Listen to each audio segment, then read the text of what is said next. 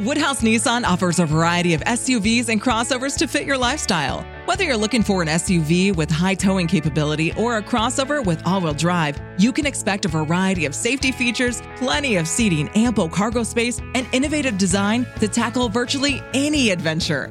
Explore the Nissan lineup of SUVs and crossovers featuring Rogue, Rogue Sport, Kicks, Murano, Pathfinder, and Armada. Visit one of our two Nissan locations or shop online at woodhouse.com.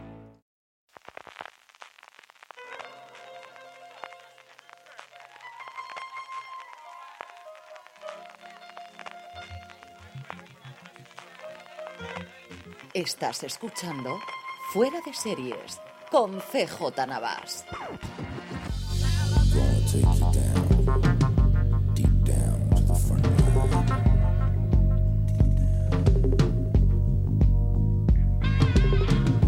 Hola a todos y bienvenidos a Fuera de Series, a este recap del regreso de la octava temporada de Walking Dead tras el parón, pero antes dejadme que agradezcamos a todos nuestros patrocinadores que permiten que hagamos podcast como este de hoy, a la guía del seriefilo galáctico de Marina Such, ese libro con las mejores series de ciencia ficción de la historia, las tenéis absolutamente todas, un auténtico deleite para los fans del género.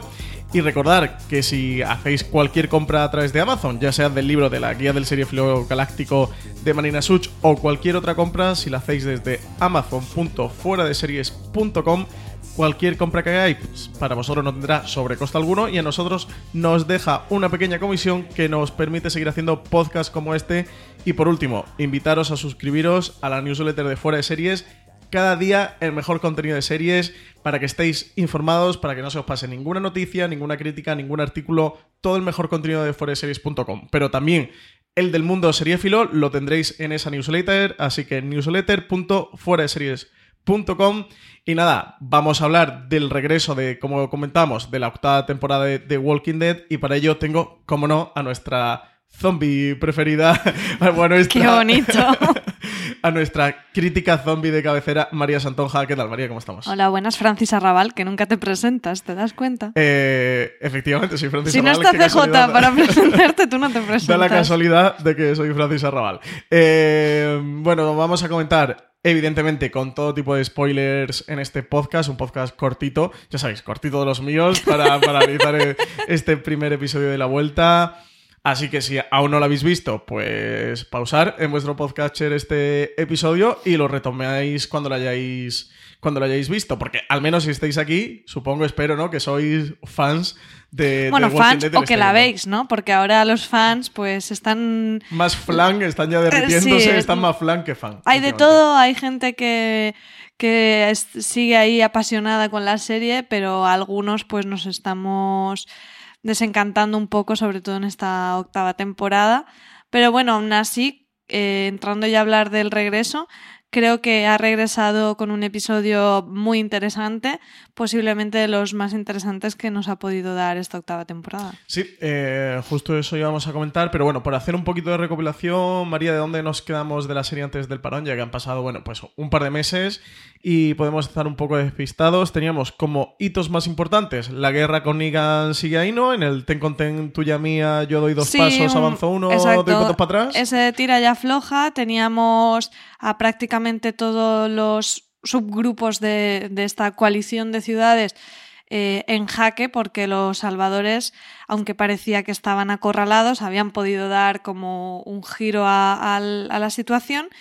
Y por un lado eh, tuvimos a, a- a Maggie que iba en coche y la pillaron un, un, un grupo de salvadores, se cargaron a una de las personas que iba con ella en el, en el coche y al, y bueno, al regreso a, a Hilltop, mm, Maggie decide dar ese paso que no había dado en toda la temporada de, de, mm, ejecutar a uno de los salvadores que tenían como prisioneros.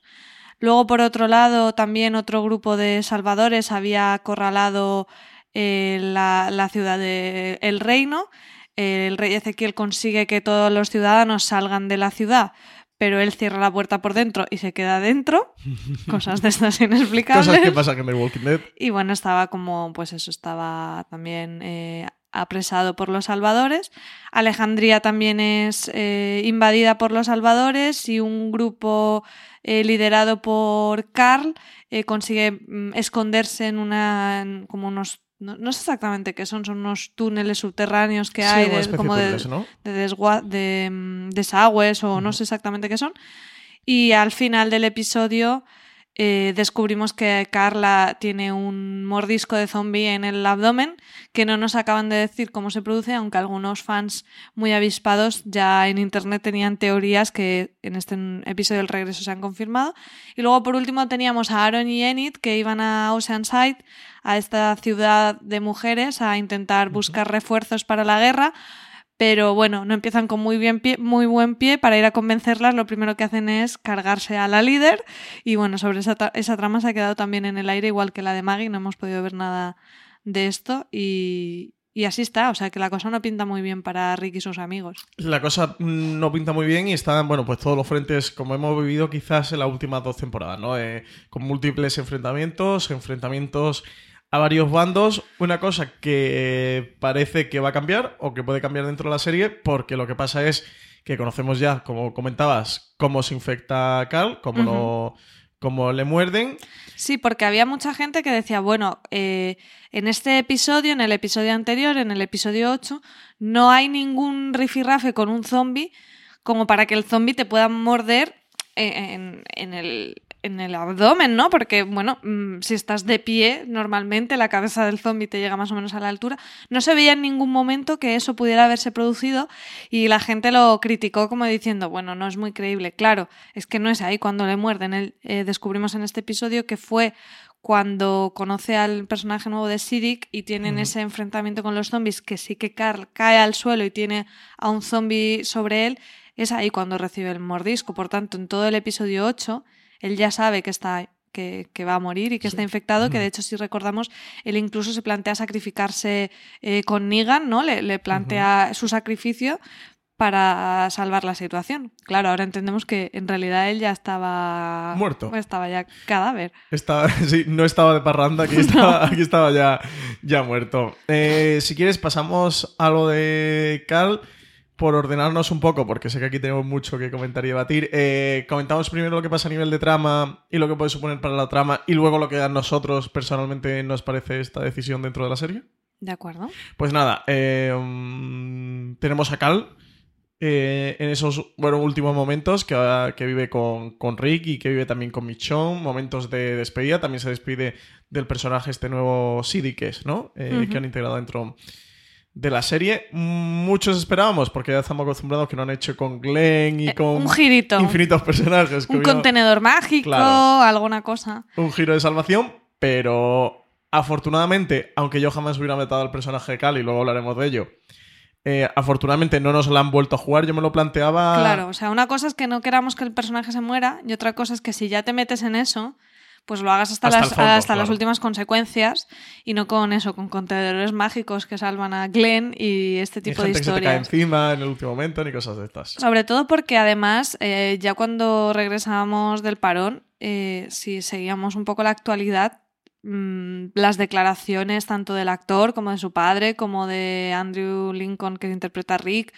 como del showrunner, eh, todos habían eh, daban por supuesta esta muerte, ¿no? Hablaban de la despedida del actor, de cómo había sido. Sí, sobre todo aquellas declaraciones del padre que hizo hace unos tres meses o algo Sí, así, el, ¿no? el padre de Chandler Riggs directamente se, a Scott se- se molestó un poco. Scott Gimple ha recibido palos por todos lados, incluso un change.org pidiendo su dimisión, que no ha conseguido las firmas suficientes, pero igualmente en la cadena, eh, no creo que por las quejas de los fans, sino por los descensos de audiencia, no están especialmente contentos con el showrunner y le han dado como Una patada hacia arriba. una patada hacia arriba, efectivamente, y la próxima temporada no, no será él No. el que... Lo han que pasado, para quien no lo sepa, eh, lo han pasado a ser supervisor del universo zombie de Walking Dead. Va a ser como el que va a coordinar el Fear de Walking Dead y de Walking Dead en este universo que cada vez se, se entremezcla más y que puede que hubiera alguna, alguna otra serie. Él sería el encargado de coordinar todo esto y ha nombrado una nueva showrunner Hmm. que María me falla la memoria. ¿Tú te acuerdas? Es Angela Kang, que es guionista desde el 2011 en la serie, o sea que bueno, conoce muy bien la historia y a ver si en la novena temporada pues este cambio es para bien porque sí que es verdad que la octava pues mm, está teniendo bastantes problemas, ya digo, o sea, no solo porque los fans fans estén más disgustados, sino porque también eso al final se refleja en las audiencias. Pues eh, lo que comentamos, que, que, no es que nos haya gustado que muriera Cal, pero bueno, ya si, si llegaron a este punto, hmm. pues tenían que decir eh, porque si hacia adelante. Hubiera sido una, una maniobra de marketing súper orquestada, porque no hubiera sido simplemente que haces. Eh, o sea, si salvan a Carl, tendrían que haber introducido algún elemento que desconocemos en el universo de una inmunidad, algo nuevo, porque de momento nadie se ha salvado de, un mordisco eh, en, una zona vital. Sí se han salvado amputando extremidades. Entonces, o si haces eso, vale, lo podías haber hecho, pero es que encima, lo que comentábamos, ha habido tantas declaraciones que hubiera sido como un montón de gente mm, coordinada mintiendo en medios para luego hacer el girito. Entonces, no hay necesidad de eso. Era una guaña demasiado orquestada y luego que, que como fans de la serie eh, sí que nos ha dolido todas las veces que han intentado engañarnos, porque por, tener una sorpresa, por tener un giro sorprendente en, un regreso de temporada, en una nueva temporada, en un final de temporada, lo han hecho a costa de, de ir literalmente engañando a los espectadores e ir traicionando ese pacto que hay con ellos y, ya venimos como muy de vuelta, ¿no? Todos los espectadores de, y fan de The Walking Dead. Y sí que esperamos que, por Dios, que aquí no nos, no nos, la, no nos la volvieran a hacer. Porque sobre todo lo, lo de Glenn sí que creo bastante mella. Eh, bueno, una despedida creo que muy bonita, ¿no? Muy emotiva, María, la despedida de, Carl de su padre, de, también hmm. de, de las confesiones que hay en ese momento. y sobre todo. Me gustó más incluso la parte previa, no la agonía en sí cuando él se está muriendo rodeado de sus seres más queridos, sino incluso la parte previa cuando lo ves a él escribir esas cartas, ¿no? De despedida de, de todas las personas que le importan y sobre todo las escenas con su hermana pequeña intentando disfrutar esos últimos momentos, ¿no? Ese plano de, de Carl eh, mirando al cielo, disfrutando los rayos de sol en la cara y, con su hermana Judith, pues guardándole un recuerdo, ¿no? Eh, haciendo unas fotos Polaroid, marcando sus manos en, el porche de la casa. Y jolín, es que eso. si, no te llega la patatita, estás muerto por dentro. Esa ¿eh? parte es muy emotiva y, y, bueno, sobre todo lo que tiene mucha relevancia es el mensaje que le deja finalmente a Rick Grimes, le deja a su padre. Que al final entendemos que es por lo que han hecho todo esto. Suponemos que sí, ¿no? Que, han quemado, o sea, al final lo que han hecho ha sido quemar la carta de, de Carl para darle a la serie lo que puede suponer un giro de 180 grados. Y es que lo que le pide el, al padre es que, al igual que el padre hizo con él cuando estaban en, en, la, en la prisión aquella, en la cárcel, Em, en la que el personaje de Cal perdió el rumbo y, Rick cogió y tiró de él hacia adelante y apostando por la paz de que un niño mm, ya no podría estar ¿no? Tan, tan viciado de esa manera. Aquí en este capítulo lo hacen y además lo hacen con un montaje en paralelo para que al espectador le quede bastante claro las intenciones de lo que nos están contando, que es con este otro niño que está mm. con Morgan, eh, que, que, ve a este Morgan que está ya absolutamente desatado eh, y el niño coge y, bueno, viendo las Sigue los pasos de Morgan, Claro, ha cogido e incluso llega a matar a sangre fría por la espalda con ese palo. Llega a ejecutar al, a la persona con la que Morgan. ¿Cómo se llama el personaje? ¿Henry era? El, niño, se llama Henry y el salvador se llama Gavin, al que matan al que le dan palete, le, dan palete. Sí, además ese paralelismo, aparte de que el montaje efectivamente es en paralelo, es más evidente porque el personaje de Carl hace referencia a esa escena de la tercera temporada en el que él, como niño, además de un niño de una edad similar a la que tiene Henry ahora, eh, hace lo mismo, ¿no? Está, creo recordar que era con Herschel, eh, cuando son atacados en la prisión, salen como a perseguir a algunos de, los eh, atacantes que eran pues la gente del gobernador, y él mata a sangre fría a un chico que pues tiene dos o tres años más que él, que justo se está rindiendo, está dejando las armas y Carl le dispara. Entonces, Carl en su leche de muerte habla de esa escena directamente y en paralelo estamos viendo que la historia se vuelve a repetir con este Henry, pues eso, niños criados en medio de, de, esa violencia, y de esa guerra absoluta. Eh, por lo que entendemos, que lo que han hecho ha sido quemar la carta de Cal para que Rick eh, llegue a una paz con los salvadores y con el resto de bandos y todos convivan, eh, convivan perdón, en ese sueño que tiene que tiene Carl, en ese I have a dream que, que se marca absolutamente, en el que sueña con una Alejandría eh, sin guerra, en la que conviven los salvadores, en la que vemos, ya no solo vemos al, Hmm. al traidor este sucio, ¿cómo se llama? Eugene. Eugene, sino que vemos incluso a Negan, cómo están Hmm. conviviendo con ellos, cómo tienen cultivos, cómo han formado una sociedad, cómo han tenido que levantar más casas en Alejandría de, de- de la comunidad tan grande que se ha formado allí y cómo están viviendo una, una paz plena y absoluta en lo que pueden haber sido, calculamos, por la hija de Rick, uno, un par de años o tres años, ¿no? Claro. Aproximadamente. Eh, entendemos que Judith ahora debe tener un par de años o tres, como mucho. No sé, yo soy fatal echando. Sí, un par de años o tres. Y, en, la, en el sueño este sabemos por los títulos de crédito que acreditan a la joven actriz como Judith eh, Six six, years years, old. old, o sea, de seis años, pues que han pasado eso, tres, cuatro años eh, en, esta fantasía, que además se resuelve ese misterio que teníamos desde el inicio de la temporada, de esas ensoñaciones con el Rick viejo, que bueno, que hacían pensar que quizás se producía un salto temporal, como ha sucedido en los cómics, y el, el showrunner eh, y los creadores de la serie han jugado mucho con esa con, con esa expectativa de, de si la serie de repente iba a avanzar Sí, tanto. han estado en esa ambigüedad, ¿no? Jugando Sí. un poquito con, con las expectativas de también los lectores del, del Bueno, cómic. yo sinceramente pensaba que no iba a producirse de esa manera, porque las declaraciones de Scott Gimple fueron un poco como diciendo, bueno, se verá algo parecido a lo de los cómics, pero nunca exactamente igual, porque siempre es como funciona The Walking Dead, ¿no? Es una, Sí. una adaptación bastante libre de- del cómic de los muertos vivientes. Entonces, yo imaginaba que iban a usar ese recurso, pero como si dijéramos como un recurso visual, pero no como un recurso narrativo que luego de repente cambiara eso la historia y nos llevara a un futuro de dentro de cuatro o cinco años. Entonces aquí resolvemos eh, que esas ensoñaciones que veíamos del Rick viejo son en realidad de Carl, ese, ese futuro que él eh, imagina y, y añora. Pero claro, yo primero cuando lo vi dije, me parece un poco tramposo, porque de hecho cuando lo vemos en el primer episodio siempre tenemos claro que vienen de Rick. No sabemos si como sueño, no sabemos si como flash forward, pero siempre se intercalaban esas imágenes del sueño This holiday, whether you're making a Baker's Simple Truth turkey for 40 or a Murray's Baked Brie for 2, Baker's has fast, fresh delivery and free pickup, so you can make holiday meals that bring you all together to create memories that last. Baker's, fresh for everyone. Free pickup on orders of $35 or more. Restrictions may apply. Choose from a great selection of digital coupons and use them up to five times in one transaction. Check our app for details. Bakers, fresh for everyone.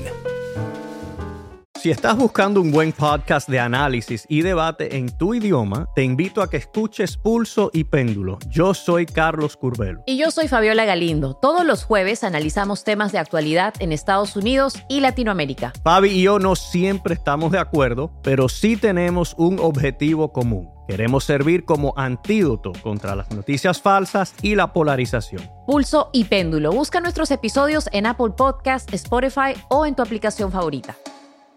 Con planos, eh, primeros planos de Rick, incluso planos detalle de sus ojos enrojecidos, con lo que eso al final, lenguaje cinematográfico, se entiende que, que esa visión es de ese personaje. Entonces digo, bueno, me parece un poco tramposo que ahora de repente te digan que es de Carl.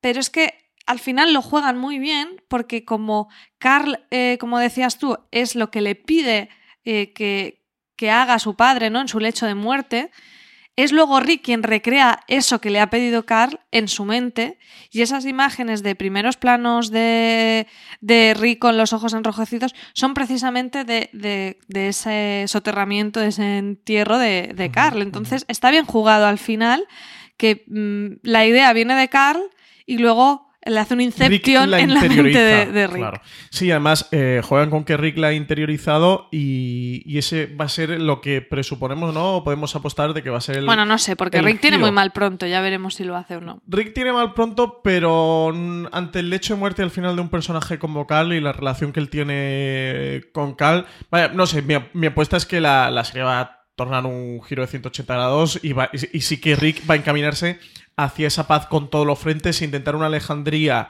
eh, libre donde creen una comunidad, una gran comunidad y donde ahí sí que creo que a lo mejor puede acabar la serie. Si quieres pasamos a hablar del del- de cómo puede acabar esta octava temporada, que sea yo puesto por, por una reconciliación de las comunidades, mientras todos no esperamos esa guerra sin fin y sin cuartel con, con Negan, una reconciliación de las comunidades hacia final Pero de es que temporada. Negan es muy complicado reconciliarse. ¿eh? Y que al. Mm. Espera, espera, espera. Y que al.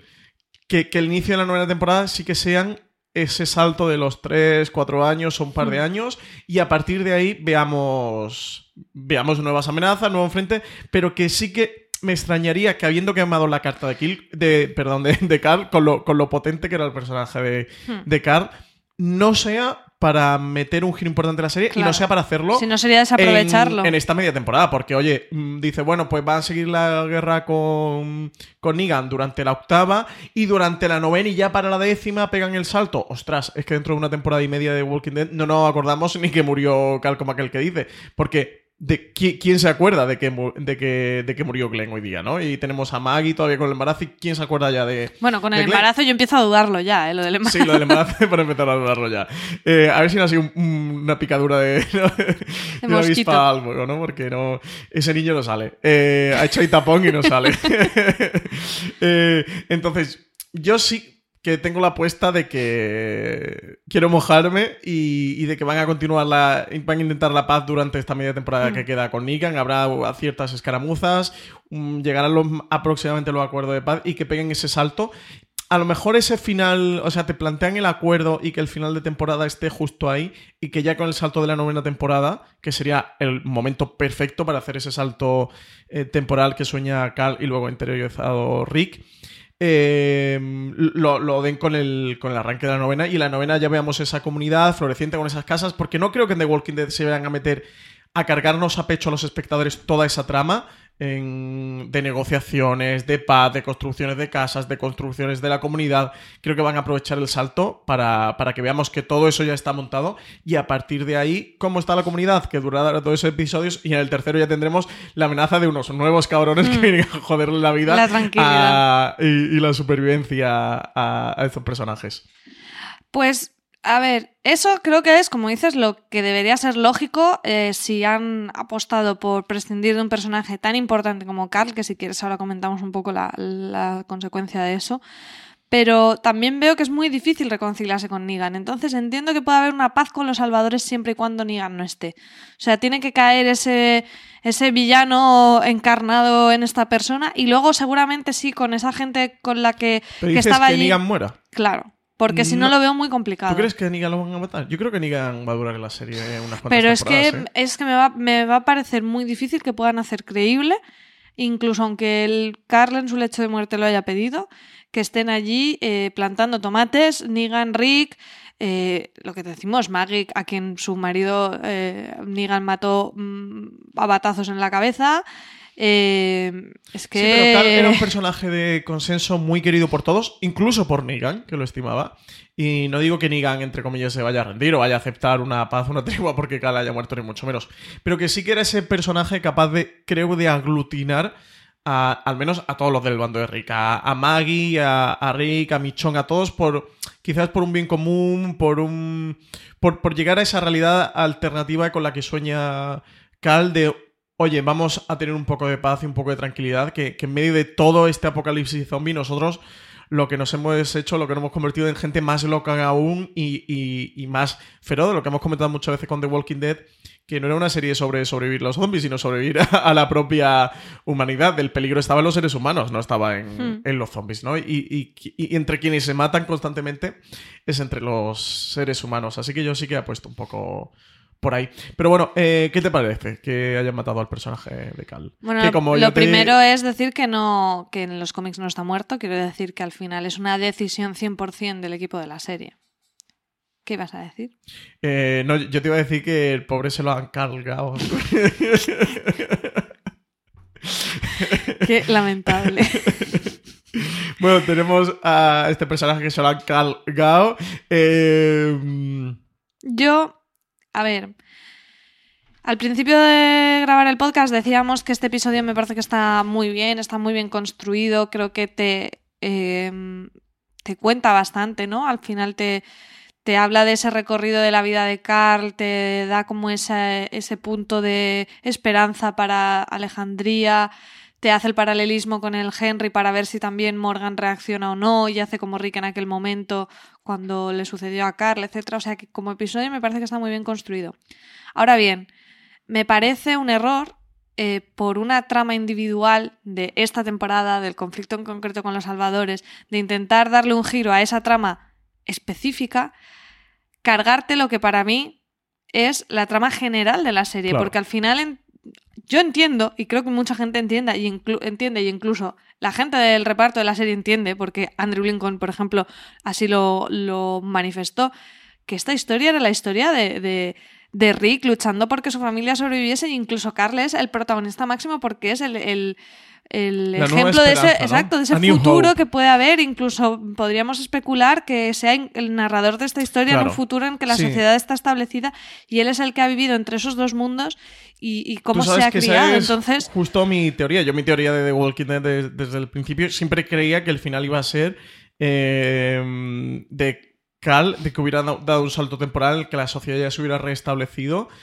No el final de esa vacuna, que era lo que todo el mundo esperamos hasta la tercera temporada, y yo creo que ya casi todo el mundo tiene desechado, sino que fuera mm, un punto que, en el que ya Cal tuviera mm, 60 años y estuviera con sus nietos y fuera un punto en el que la comunidad se hubiera restablecido. hmm, Eh, siempre he pensado que realmente lo que estaban contando de Walking Dead era la historia de Cal y, y que era su visión y todo lo que le había vivido, lo que tú decías, de ese puente entre los dos mundos, de haber conocido el mundo antiguo y desarrollarse y criarse eh, durante ese nuevo mundo en el apocalipsis zombie. De verdad que estaba absolutamente convencido, no ya del final, que yo decía, bueno, esto en mi teoría no creo que ocurra, eh, de que... pe- Pero sí que pensaba que, que el intocable eh, dentro de la serie, incluso, Incluso por encima de Rick. Rick, Sí, incluso por sí. encima de Rick, era, era Cal. Desde luego que me dejó un poco boquiabierto cuando lo plantaron con el mordisco dije, ostras, a ver cómo ahora salen, salen de este. Y por otro lado pensaba, digo, prefiero que no salgan de esta, porque aunque suponga eh, la decisión sacrificar a Cal, si ya han sido valientes como para plantarle un mordisco en el abdomen, que además... eh, Recordemos el sitio, es en el abdomen, no es un sitio aleatorio, no es un brazo, no es una pierna que puedes amputar y que puedes dejar al personaje con esta amputación, sino que en el abdomen no tienes salvación ninguna, porque no lo vas a, a tronchar por la mitad al pobre Cal. Así que, que, que ya solo le quedaba tirar hacia adelante. Hmm. Lo que sí espero eso, que por lo menos eh, haber matado al personaje Cal, que a mí me parece absolutamente desafortunado. Eh, si lo han hecho para el camino del que hemos estado hablando antes, creo que hay muchas formas de llegar a este sitio sin, sin sacrificar a Cal. Y lo que no sabemos si ha habido alguna otra decisión de casting o de algún tema. Tenemos el, el tema del personaje de, de Maggie con la actriz que ha pedido un aumento salarial, una equiparación salarial a alguno de sus compañeros, que parece que, que No desde la productora no se lo dan, no se sabe en qué va a acabar. Ella sí que se sabe que tiene un piloto eh, para el año que viene, no sé si en Fox o algo así, ya sí que tiene un piloto que se ha presentado en esta temporada. Y no sabemos tampoco el personaje de Maggie eh, cómo va a acabar. Me refiero que muchas veces este tipo de decisiones no son tanto creativas como sino Mm. a a, ver, nivel sí de se, producción rumore- se rumoreaba que el padre de Chandler Riggs era un poco plasta, ¿vale? Y que eh, se metía demasiado y tal, pero me parece, más aún cuando el chaval cumple 18 años ahora, que, que ya si quieres no tienes por qué relacionarte para nada con el padre, ¿no? Aunque lo que pasa es que, claro, luego te metes que si el padre es el representante Claro, y estas historias, ¿no? lo Pero bueno, eh, no creo que sea tan plasta como para que la decisión sea por eso, ¿sabes? O sea, creo que lo han hecho porque lo querían hacer. Tengo aquí la cita que dijo precisamente Andrew Lincoln eh, cuando se enteró de que mataban al personaje de Carl, eh, él interpreta a Rick. Dice, nunca lo vi venir porque siempre pensé que el niño sería el futuro y eso era el objetivo de todo esto. O sea, que no es que nosotros aquí nos hayamos hecho una Sí, historia en paralelo, sino que incluso el propio reparto de la serie veía como ese camino y de repente ahora mm, no sabemos muy bien con, por dónde van a tirar, porque incluso aunque lo resuelvan con esa con esa paz y lo que van a resolver va a ser como la trama específica de esto. Sí, porque ¿y luego qué? Y luego ¿Qué- que qué luego va a ser?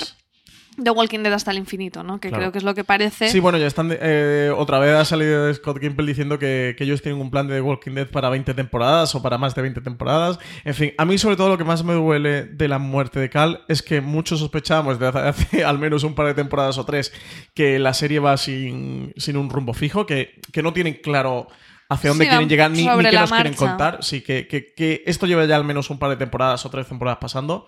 Al menos temporada o media temporada antes de que apareciera Negan.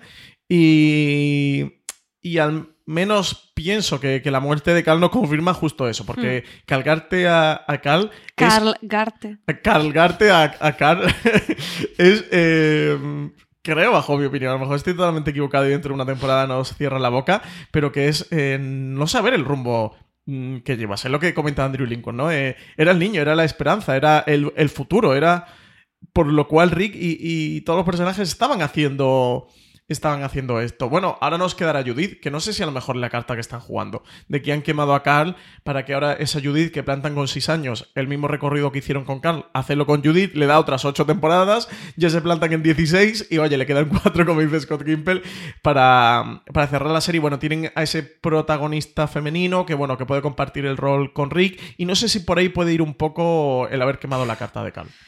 Yo no lo veo para nada, lo de Judith, pero para nada. Ya veremos, pero no, es que, como dices, me parece que al final eh, está claro que cada temporada te cuenta una microhistoria, pero al final mm, tienes que saber hacia dónde vas, porque si no, caes en redundancias, que es lo que está pasando, que es como dos pasos para adelante, dos pasos para atrás y dando vueltas sobre lo mismo y a ver el siguiente villano eh, quién es más burro todavía.